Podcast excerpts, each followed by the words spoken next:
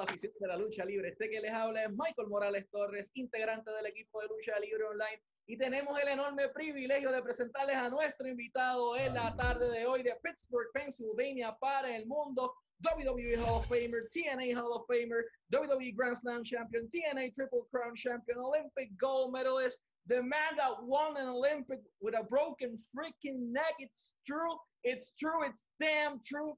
Kurt freaking Angle is in the house, Mr. Angle. It is a huge honor for us having you here. How are you doing today, sir? I'm doing great. Thanks for having me on. I appreciate it. Thank you, sir. And we wanted to start the interview with what's in, what's hot, what's trending everywhere. And it's physicallyfit.com and it's incredible snacks available on physicallyfit.com, as I mentioned before.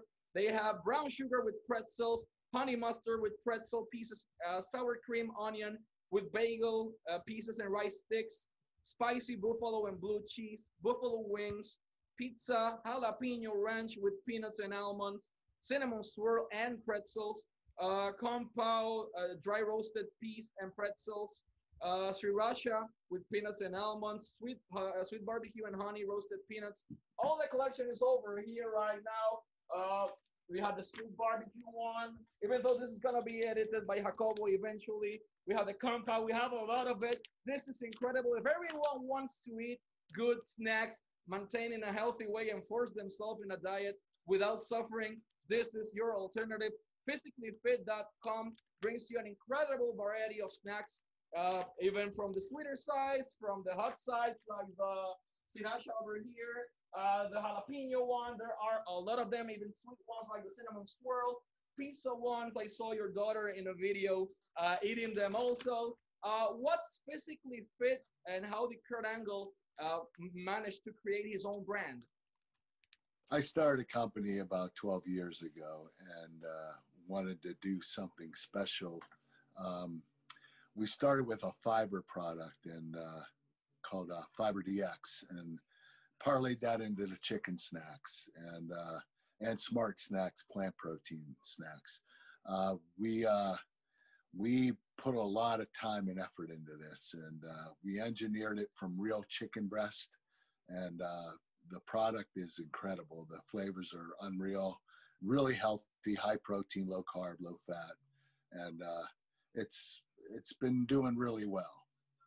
Everyone is talking about this. Everyone in Latin America is paying attention to our stories, to our uh, Facebook, Instagram, Twitter, where we've been posting a few of this. Uh, I took a few pictures in the beach, in a few cultural places here in Puerto Rico, a few backgrounds, and everyone is asking via inbox or DM what's physically fit. Well, it is Kurt Angle's Healthy Snacks brand, as I mentioned, engineered with real chicken breast and the best quality products.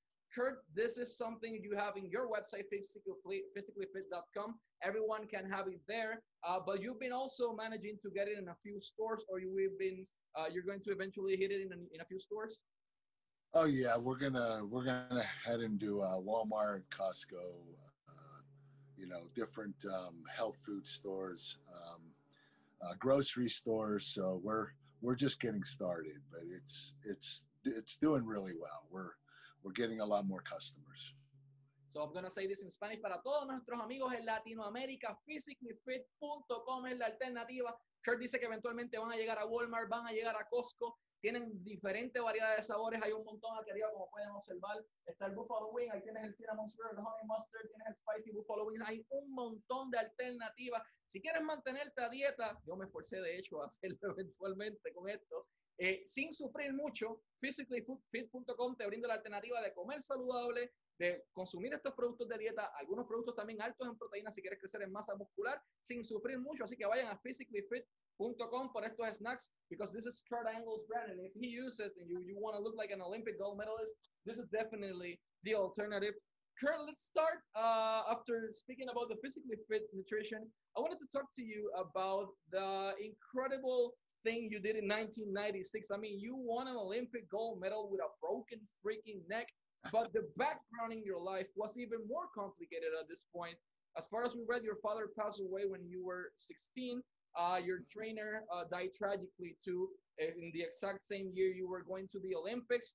How did a young man during this tough situations manage to put himself over with a broken freaking neck, won the Olympic gold medal, and not choose the wrong pathway. I mean, you had the worst combination ever to be uh, in the other side of the of life, basically right now. But you manage yeah, you with all the discipline in the world, uh, won the uh, won the Olympic gold medal, and now you are the person you are today. How do you did it?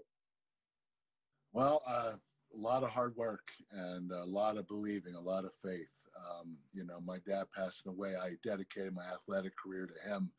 And when I lost my coach, Dave Schultz, six months before the Olympics, he taught me enough about what I needed to do and how I, how I, the direction I needed to head and how I could accomplish everything uh, by then. So um, I took what he taught me and I continued on and uh, dedicated the Olympics to Dave Schultz. Um, he was uh, incredible person, uh, great coach, uh, one of the greatest wrestlers of all time.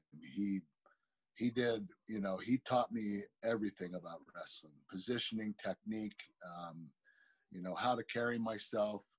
It was pretty cool. Um, Dave was uh, a leader, and he really led everybody in that club, the Foxcatcher Club. That's where it occurred. Uh, his death uh, he was killed tragically by John DuPont, and uh, you know, uh, every it was a sad day. And um, I quit the club immediately.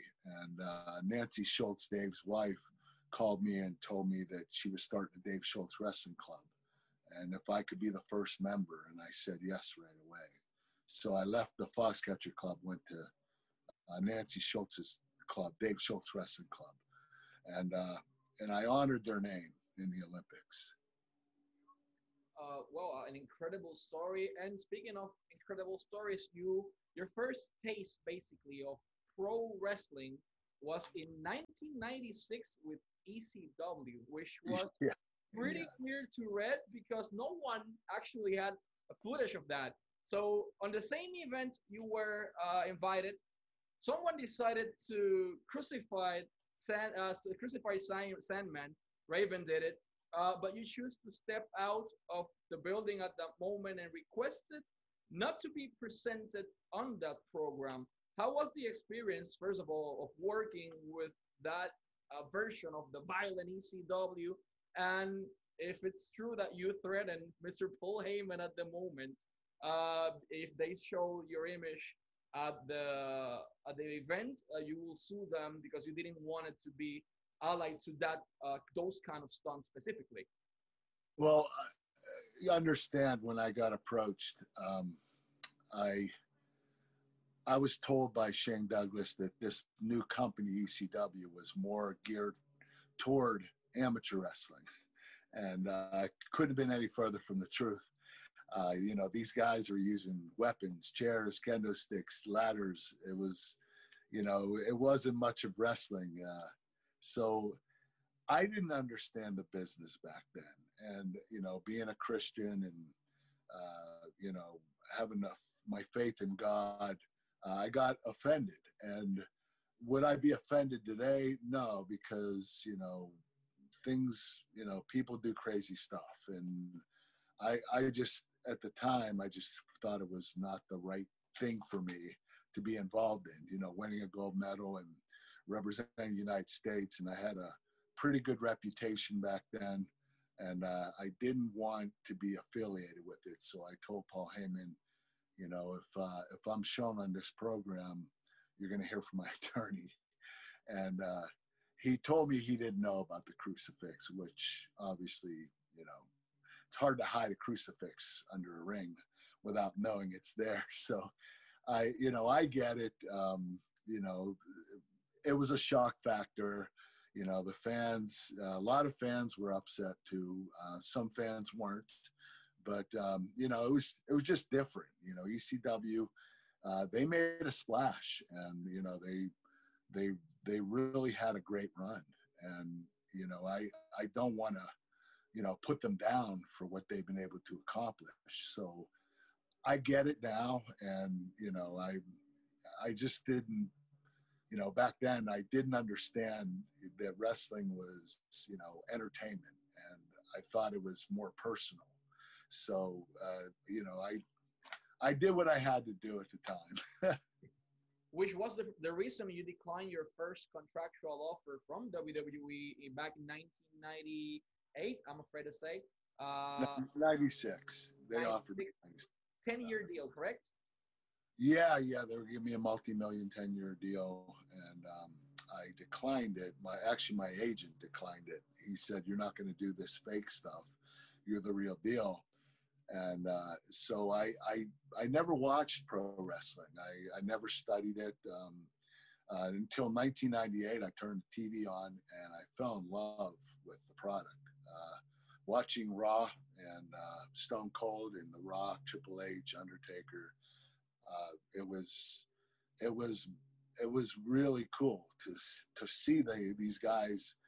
They're, they're they're incredible athletes and they do a lot of incredible stunts and I wanted to be part of it. So I called the WWE and uh, Jim Ross at the time. I said, "Hey, is that offer still stand?" He said, "No, you're going to have to try out." So I, I lost the offer, and I, I tried out uh, in late '98, and uh, I had a great tryout. I my first day, uh, within an hour, they offered me a contract. I, I was picking everything up very quickly.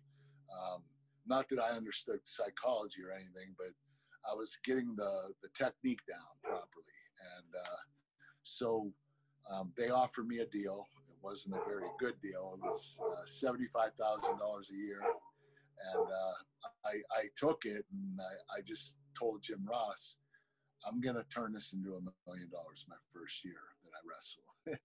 and he looked at me like I was crazy, but um, I just I had the confidence in myself that I would do really well. And you did. You turned it into a million dollar product because you made yourself a brand.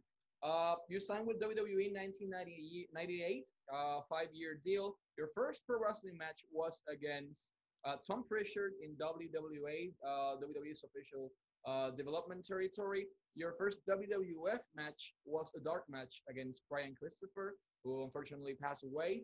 But your first televised match was against Shawn Stasiak in 1999 Survivor Series. However, Mr. Angle, you won your most important match back in 2000 in No Mercy, none other against The Rock, the WWF champion at that point, and you became the champion uh, and the face of WWE at that point. How did it feel for you once you hold that gold belt uh, over your chest and eventually start tearing up because of the emotion what was the first thing that went through your mind? Well, I, I knew I, I made it. Um, you know, I, I made it to the top. It was, you know, I was actually shocked. I, I, I didn't plan on uh, growing that quickly, getting that popular that fast. Um, I, even though I was a heel and I was pretty much hated, um, and you know all the stuff I was doing, the corny, goofy stuff, and uh, you know, the heel stuff and being ignorant and, you know, dumb.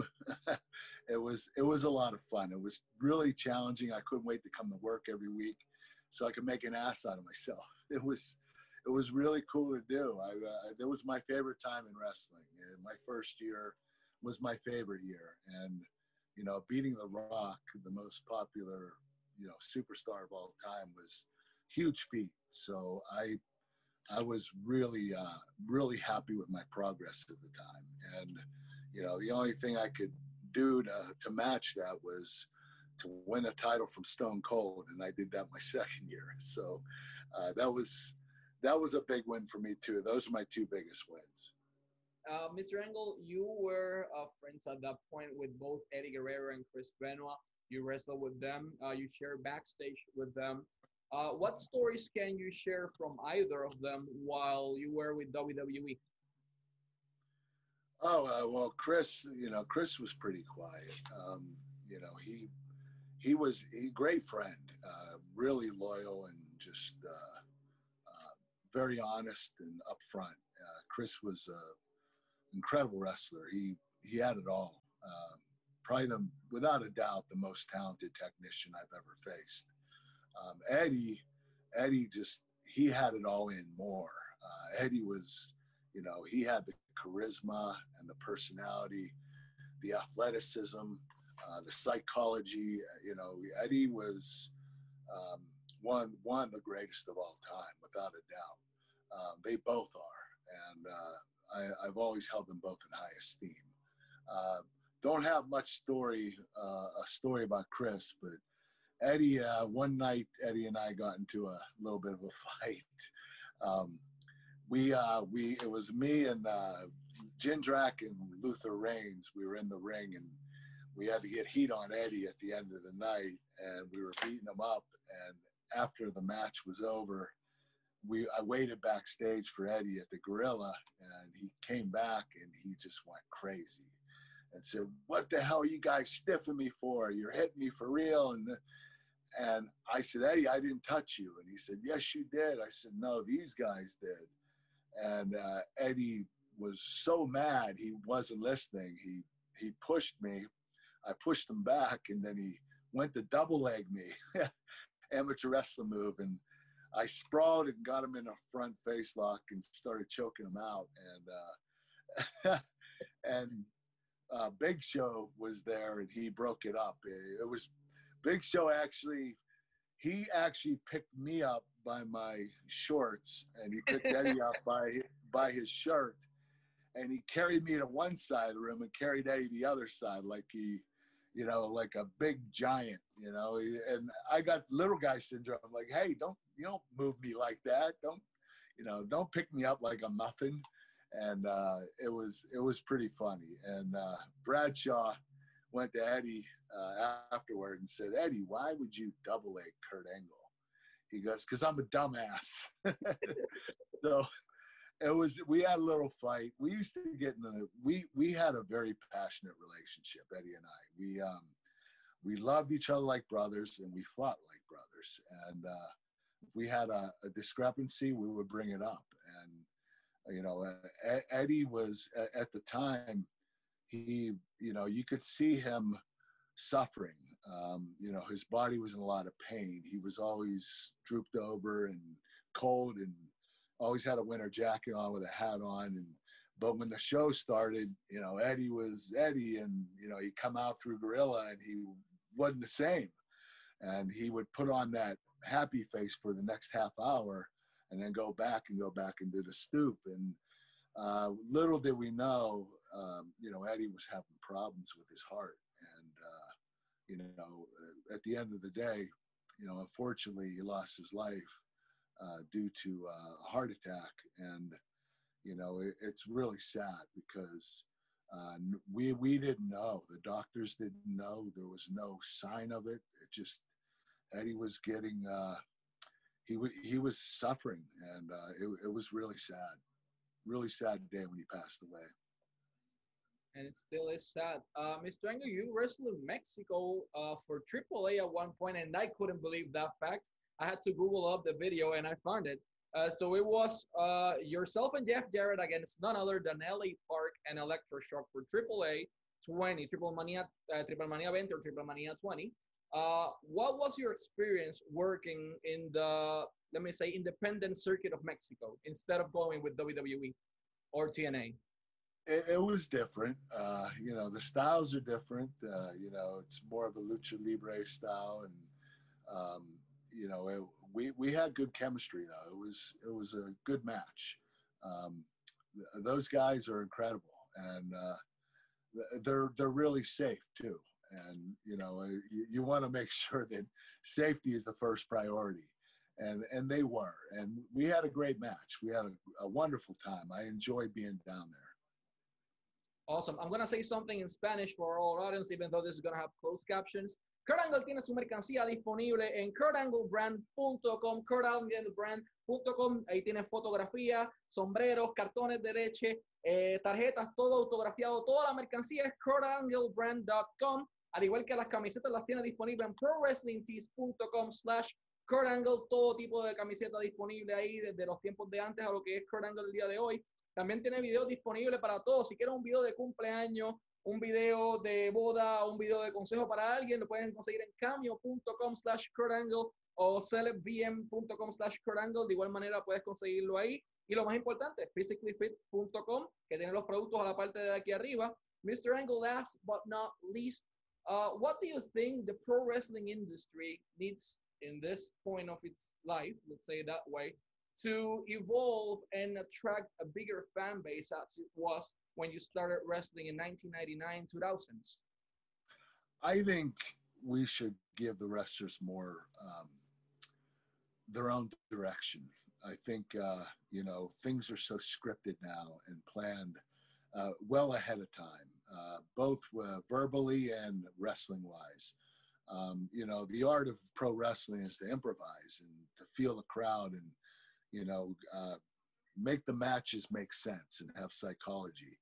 Um, you know, right now uh, it's more of a high action, you know, um, movie. Uh, yeah. You know, and and it's not so bad. I you know I, I understand why WWE, um, you know, went from R rated to PG rated. Um, you know the the money's in the kids, and you know the ratings. You know, they might have suffered a little bit, um, but um, the money is in the kids, and the money's also in the, the programming getting networks to pick up the shows. So you know, it's it's hard to say, uh, you know, what what wrestling needs. It just we I would like to see the guys have more control over what they do. That's that that would help. So let pro wrestlers be pro wrestlers in free creative mind. It'll be a good idea. Uh, to all our fans, physicallyfit.com will be the answer for yourself. Mr. Angle, thank you so much for the opportunity and for your time. We wish you the best of luck in this new project, and we expect to see you in another company, either inside the ring, backstage as an agent, as a producer. You are a wise man for this industry, and they definitely need you. So we hope to see you again soon. Thank you very much. Thanks for having me on. Thank you, sir.